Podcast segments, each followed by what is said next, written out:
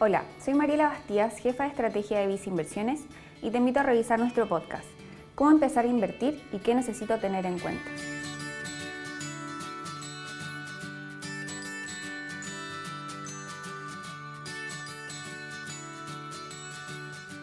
Seguro habrás escuchado a algún amigo o conocido que ha comprado acciones o ha invertido en algún fondo mutuo, pero no entiendes del todo qué es lo que necesitas saber para empezar a invertir y qué necesitas tomar en cuenta.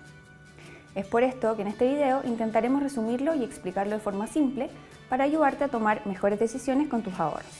Primero, es importante entender cuál es tu horizonte de inversión, es decir, para qué estoy invirtiendo mi dinero y cuándo podría necesitar estos ahorros. Por ejemplo, si es para ahorrar y comprarme una casa en 10 años, podría considerar invertir un porcentaje de mi dinero asumiendo mayores riesgos, pero que me entreguen una mayor ganancia como las acciones, ya que tengo un periodo de tiempo amplio para soportar variaciones de precios.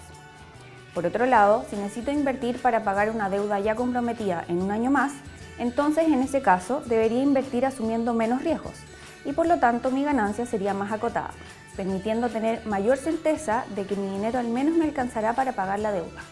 Luego deberías definir cuál es tu tolerancia al riesgo y para eso es relevante conocer tu perfil de inversionista.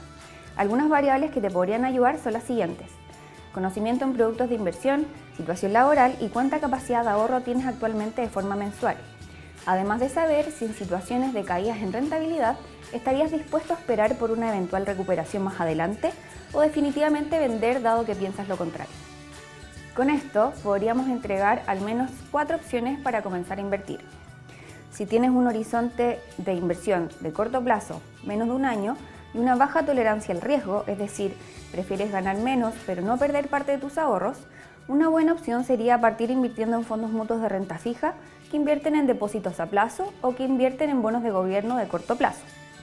Por otro lado, si tienes un horizonte de inversión de largo plazo, más de un año, y una baja tolerancia al riesgo, entonces la sugerencia podría ser invertir en algún fondo mutuo balanceado, que tiene un mix de inversiones entre renta fija y renta variable.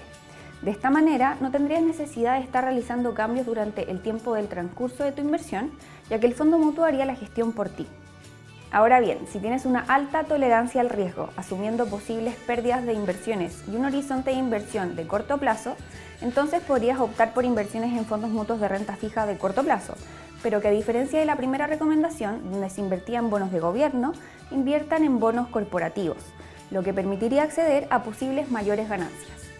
Por último, si tienes un horizonte de inversión de largo plazo y una alta tolerancia al riesgo, entonces la gama de opciones es mayor, ya que en este caso podrías combinar instrumentos de renta variable como fondos mutuos que invierten en acciones con fondos mutuos de renta fija corporativa.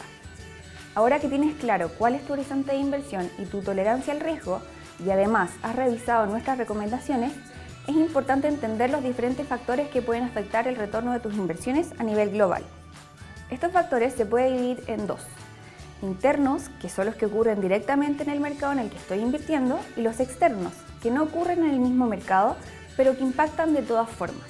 Por ejemplo, si invierto en un fondo accionario nacional, un factor interno sería una elección presidencial o parlamentaria, mientras que un factor externo sería un conflicto internacional, económico, bélico, entre otros.